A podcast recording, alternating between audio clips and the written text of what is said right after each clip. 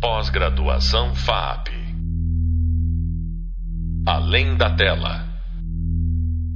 Olá, pessoal. Eu sou Luciana Rodrigues, professora da disciplina de projetos audiovisuais. No nosso último podcast, estivemos com a produtora Débora Ivanov, que falou para nós sobre a prestação de contas, importância e cuidados. Para terminar o conteúdo dessa nossa disciplina, é, nós estamos recebendo novamente Débora Ivanov para o tema de execução orçamentária. E um podcast muito especial, porque encerra a nossa disciplina de projetos da formatação à prestação de contas. É, Débora Ivanov é, atua na Gulani Entretenimentos, é advogada e produtora audiovisual super premiada. Foi presidente da Ancine e sua trajetória inclui a realização de mais de 60 obras audiovisuais, entre curtas, médias, longas metragens, telefilmes e séries para televisão. Débora também é fundadora e liderança do Mais Mulheres Lideranças no Audiovisual Brasileiro. Bom, que abordar esse tema? Porque quando nós tratamos de projetos audiovisuais, muitas dúvidas surgem é, quando se trata de execução orçamentária. E muitas vezes não esclarecer essas dúvidas pode ser fatal do ponto de vista de um projeto. É, dores de cabeça podem ser evitadas com uma correta execução orçamentária.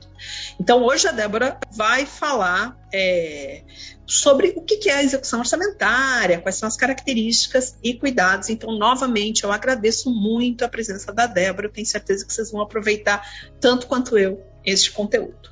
Então, para começar, Débora, o que, que é execução orçamentária? Bom, prazer estar aqui com você, Luciana, nesse podcast sobre esse tema que é muitas às vezes assusta, mas que na verdade ele é, ele é simples se a gente se concentrar e se preparar para lidar com ele, né? Uhum. A execução orçamentária nada mais é do que a realização das despesas do projeto. Nós planejamos uma obra, organizamos seu orçamento, solicitamos aprovação na Ancine para captação de recursos por meio ou de incentivos fiscais ou por meio do Fundo Setorial do Audiovisual. E após captar 80% desses recursos, nós encaminhamos um pedido de liberação desses valores para finalmente executar o projeto. Até atingir 80% do valor da obra, esses recursos ficam retidos numa conta de captação. E quando nós liberamos, eles são transferidos para uma conta que se chama de movimentação, que é onde você vai executar as suas despesas. É a partir daí que, ao executar as despesas, a gente vai ter uma demonstração a posteriori na prestação de contas para análise da Ancine. Esse, a hora que a gente libera, é um dos momentos cruciais para a gestão do projeto. Tudo que for gasto a partir dali ficará registrado nos extratos bancários dessa conta, que é exclusiva do projeto. E vamos apresentar mais adiante os documentos fiscais de cada uma dessas despesas e também uma planilha onde nós vamos comparar o que foi previsto com o que foi gasto. Tendo em vista toda essa execução, que essa execução vai ser analisada no futuro, é fundamental o máximo de atenção nesse momento. Muitos pensam assim: eu vou executar da melhor forma essa obra, com os melhores talentos, os melhores técnicos, com cenários primorosos, com uma fotografia espetacular. E os detalhes da gestão, depois eu resolvo na prestação de contas, sabe? Uhum. Eles, vão eles vão se ater à qualidade da obra, que para ele é o mais importante. Mas não podemos pensar assim, gente, pois as contas serão verificadas a posteriori, isso é regra. Então, a execução orçamentária, isto é, né, a concretização das despesas com cada contratação de serviços, aquisição de bens, locação de espaços, equipamentos, entre outros, eles devem ser comprovados, cada um deles, com documentos fiscais. E por vezes também com alguns documentos acessórios. Que, e, isso, e é onde a gente deve dedicar todas as nossas atenções para que a prestação de contas depois seja tranquila, que seja apenas um espelho do que foi executado e não se tornar um tormento após o lançamento de uma obra executada com tanto esmero, né? E com tanta dedicação. Então, assim, é, só queria que você detalhasse um pouquinho, então, quais são os principais cuidados durante a realização do projeto que precisa ser hum, seguido à risca para garantir uma correta execução orçamentária? Lu, quando é, a gente libera os recursos, em geral, já se passaram meses ou muitas das vezes anos da aprovação de um projeto, né? Então, os produtores, os diretores, os roteiristas, o elenco, está todo mundo ansioso pela realização daquela obra, onde eles investiram um tempão, seu talento, criatividade, experiência, muita dedicação para chegar até ali. Nesse momento, a primeira coisa que se pensa é de ressarcir os gastos já realizados e iniciar as contratações, né? Você liberou os recursos, você fala, bom, eu vou me ressarcir e vou começar as contratações. Mas nessa hora é fundamental planejar para além da produção em si, que está focada, claro, está focada na contratação dos talentos, dos técnicos, dos equipamentos, mas é também preciso focar no planejamento dos detalhes jurídicos, tributários e contábeis, e também nas regras específicas de cada fonte de financiamento, que são diferentes e que são necessários esses cuidados para garantir a segurança de toda essa operação. É hora de revisitar o orçamento, de decupar todos os tipos de documentos fiscais que serão necessários para cada rubrica desse orçamento, que pode ser nota fiscal, MEI, contratação via CLT, recibo, RPA, cupons. É fundamental se organizar previamente para exigir de cada profissional ou fornecedor o documento correto, com o preenchimento correto, com a tributação clara, com os documentos adicionais já pré-organizados, como modelos de contratos, por exemplo. Então, reler as regras do Manual de Prestação de Contas, das IENs, agora é a 158 e a 159. Fazer resumos, envolver as equipes e envolver especialmente, Lu, os sócios da produtora. Não pode delegar só isso para um produtor executivo. Os sócios da produtora têm que ter ciência dos riscos futuros que eles podem se expor se eles não se organizarem corretamente e previamente. Fundamental. Como, é, como eu falei antes, não basta pensar que nós estaremos entregando um filme ou uma série lindíssima, de alta qualidade, e que para isso e, e, que isso basta para demonstrar nossa boa fé, né, nossos esforços. Né? É, é fundamental, é, é muito fundamental valorizar os profissionais dedicados às áreas jurídicas, controladoria e financeiro.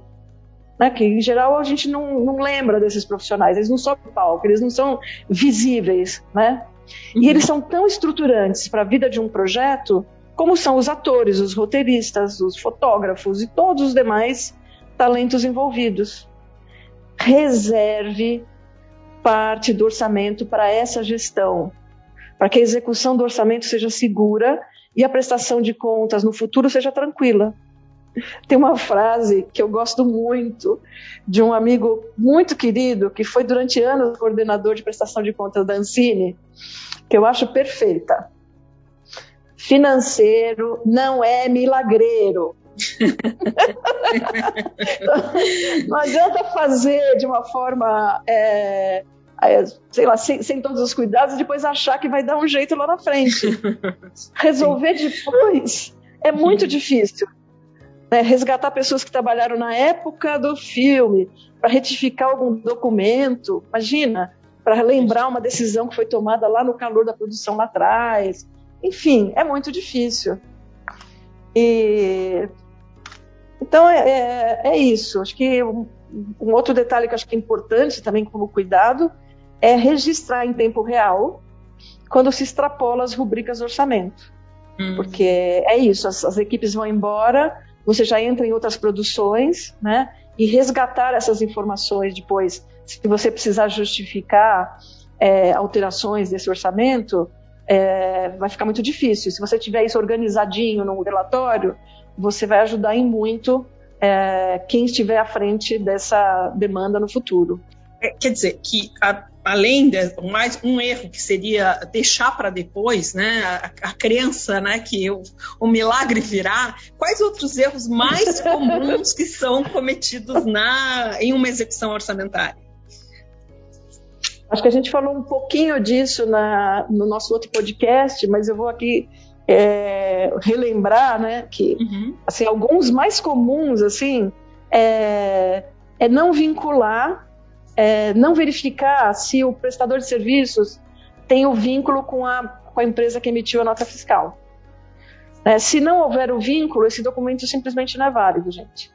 Então, se ele não for o sócio da empresa, se ele não for um contratado da empresa, é, ele não é daquela empresa. Então, aquela nota fiscal não quer dizer nada. Uhum. O outro erro comum é, também é, é não verificar o KNAI da empresa contratada, para saber se ela poderia ter prestado aquele serviço específico que você chamou ela, que muitas vezes a gente acha que se o contratado está apresentando uma nota fiscal, está tudo certo, né? Uhum. Gente, pode não estar. Né? O outro é depositar o dinheiro é, diretamente na conta pessoal do profissional, e em vez de depositar na conta da empresa que emitiu a nota fiscal. O outro, o mais banal de todos, é esquecer de colocar o nome do projeto e o número do processo né, dele, que é o SALIC, é, na, no documento fiscal, que é a única maneira que você tem de vincular aquele gasto ao projeto. É, tem um outro também que eu estou lembrando aquilo, que é que alguns, eu já vi várias pessoas cometerem esse erro, que é você transferir os recursos dessa conta de movimento que é uma conta é, exclusiva do projeto, né, é, para uma conta da empresa uhum. e gerenciar essa verba a partir de lá. Uhum. Tem pessoas que falam assim, ah, mas é muito mais fácil, é melhor, é uma conta única, mas isso é vetado, você vai, é, assim, é um erro gravíssimo, né? Enfim, esses são alguns exemplos de erros que facilmente podem ser cometidos na correria de uma produção. E por conta disso, é que é importante contar com profissionais é, preparados para gestão e controle desses recursos, né? Lembrar também que, que as regras mudam, então, por isso que é bom a gente ter um profissional experiente, ele está sempre tendo que acompanhar, né? É, essas mudanças na agência, né? É, é isso. Resumindo, acho que o maior erro e a gente já falou disso, é produzir uma obra que conta com fomento de políticas públicas e concentrar toda a atenção nos aspectos artísticos e técnicos e não dar a mesma atenção para os aspectos legais dessa realização, achando que dá para consertar depois, né?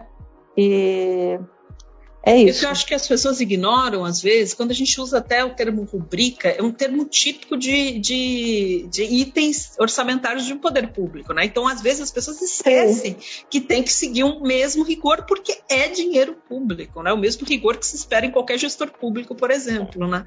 Uhum. E aí, exatamente isso, ah, vamos lá, né? Vamos lá, que que saca, é uma burocracia, mas elas esquecem que, mais uma vez, é, é dinheiro público, né?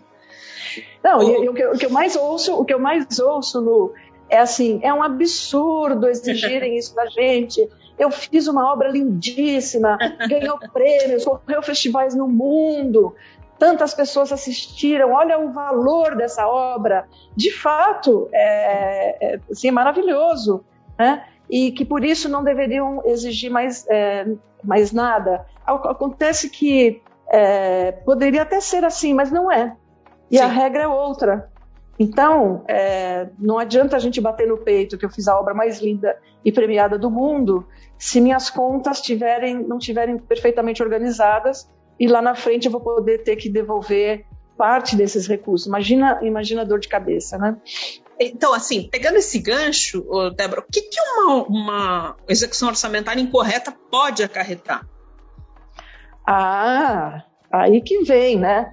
Aí uhum. que vem o, o, o que é importante falar, né? É importante que os sócios da, das empresas, né, principalmente as empresas menores, porque as empresas menores estão, ficam tão. leva tanto tempo para você conseguir viabilizar a obra, tanto uhum. tempo, você fica tão angustiado para executar a obra, que você, é, você deixa de lado, às vezes, algumas formalidades né? e sem se dar conta do prejuízo que pode te causar mais adiante. Né? Uhum. Então, é, vou, vou aqui falar que são previstas várias penalidades e que são de dois tipos, tá?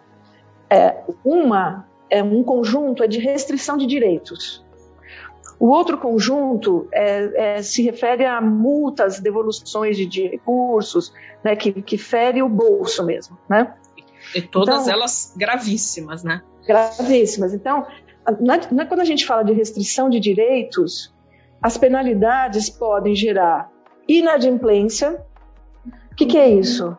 O produtor do projeto e, e, todas as empresas com sócios comuns e todas que pertencem ao mesmo grupo econômico é, vai ficar impedido de apresentar novos projetos ou mesmo de dar sequência em projetos que estão em curso. Caramba todos os processos da produtora ficam suspensos até que se cumpra a obrigação que foi descumprida. Isso pode acontecer, por exemplo, é, por descumprir um prazo de apresentar a prestação de contas, ou deixar de responder diligências da agência, entre outras. Existe também uma, uma penalidade que é branda, que é uma advertência. Porém, se ele ficar reincidindo no erro, pode gerar uma penalidade mais grave, como uma inabilitação. Uma inabilitação pode se dar também, é que é o que é o outro, mais, mais uma outra penalidade. Ela pode se dar quando a entrega de um projeto ele é muito alterado em relação ao que foi aprovado, sem aprovação prévia da agência, ou, por exemplo, se ele concentra despesas em mais de 50% num único fornecedor. Hum, Isso também é pode, pode gerar parecer uma, uma, uma fraude, né? Pode parecer. Então, a inabilitação, o que, que ela, o que, qual é essa penalidade? Ela suspende a produtora e as outras produtoras também com sócios comuns e pertencentes ao mesmo grupo econômico por dois anos de participar de editais, de incentivos públicos e de realizar qualquer contratação pública. Você vê que na inadimplência, a hora que você cumprir a obrigação, você prepara a, a sua penalidade, né? Sim. Na inabilitação, não. São dois anos. É. Não, isso é, pode ser fatal, né? Ainda mais para produtoras pequenas que vivem, às vezes, do, a vida do claro. fomento direto ou indireto, né? Claro. É. E a parte de. de e, e, paralelamente, que a gente falou, né, das, das de, que já podem gerar multas, devoluções de recursos, se não for aprovada a sua prestação de contas, a multa é de 50% do valor captado quando é incentivos fiscais e de 20% se for de recursos do fundo setorial. A multa imediata se dá se você não se cumpre o prazo de prestar contas, por exemplo, ou quando você não cumpre o objeto aprovado e a sua finalidade. Por exemplo, você apresentou um outro objeto, um outro projeto, ou você não exibiu, quer dizer, você não lançou, né? E aí a gente tem, tirando as multas, a gente pode falar também na, na possibilidade de devolução dos recursos. Caso as despesas sejam consideradas irregulares, inválidas ou estranhas à natureza do projeto, os valores, olha aqui, podem ser os valores de, de devolução, eles serão atualizados a valor presente. Hum, então vai ser atualizado e o prazo é curto, de 30 dias para o pagamento. Caramba!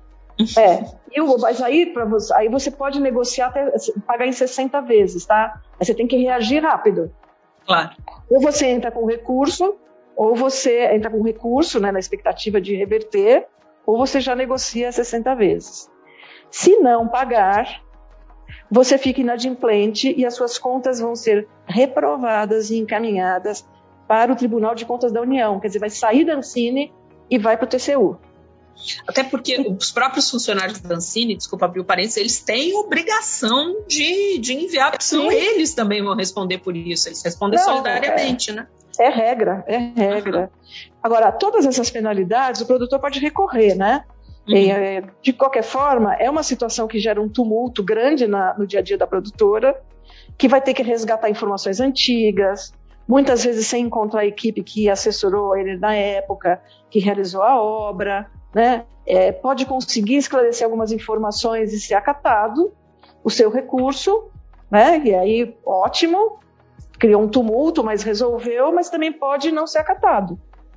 Por conta disso, tudo que a gente tratou hoje aqui nesses dois podcasts é que eu fico batendo na tecla, que é planejar essas despesas em detalhes antes dos gastos para evitar desgastes e dificuldades mais adiante.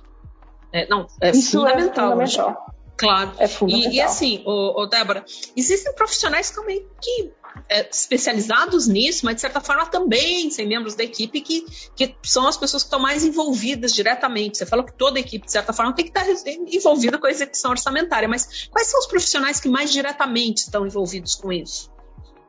Ah, assim, sempre muito centralizado no produtor executivo, né? Que é quem uhum. manipula ali, quem, quem controla o, o orçamento, né? E a contratação a maior, a maior, os maiores valores de contratação, né?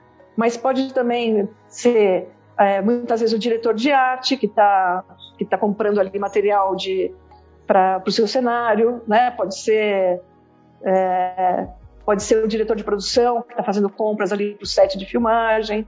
Mas os profissionais que, que têm essa responsabilidade de, de criar uma de criar como se fosse um manual, né, umas regras simplificadas ali para passar para todo mundo que vai fazer alguma compra, alguma contratação de serviços, é o produtor executivo, é o diretor de produção, as empresas maiores têm um controller, né, que é um profissional que fica ali monitorando sistematicamente o orçamento, é, a área financeira, né, que faz a emissão dos, dos cheques, dos pagamentos, né, dos depósitos, é, a área jurídica, que vai ler todas essas regras, ler os contratos e etc., e também o contador da empresa.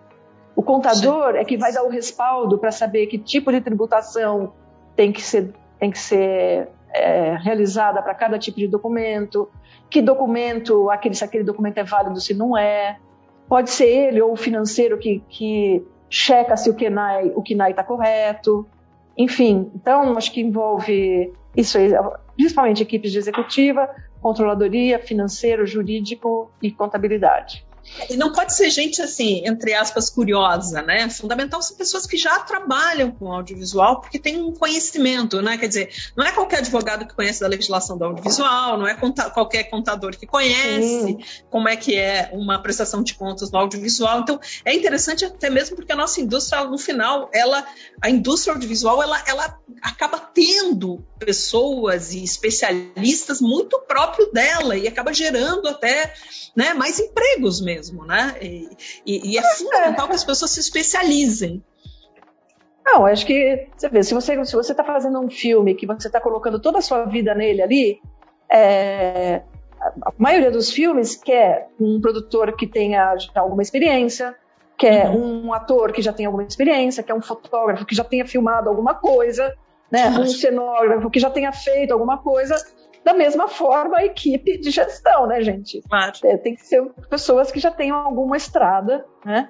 E quanto mais estrada ela tiver, mais seguro você vai, você vai estar, né? Uhum. Então, é o que eu falo, assim, da gente valorizar é, também os profissionais que ficam, que são invisíveis para o público em geral, né? Mas que eles são tão fundamentais quanto aqueles que são mais visíveis, né? Uhum. é, que é, é, todo esse time de, de backstage, né?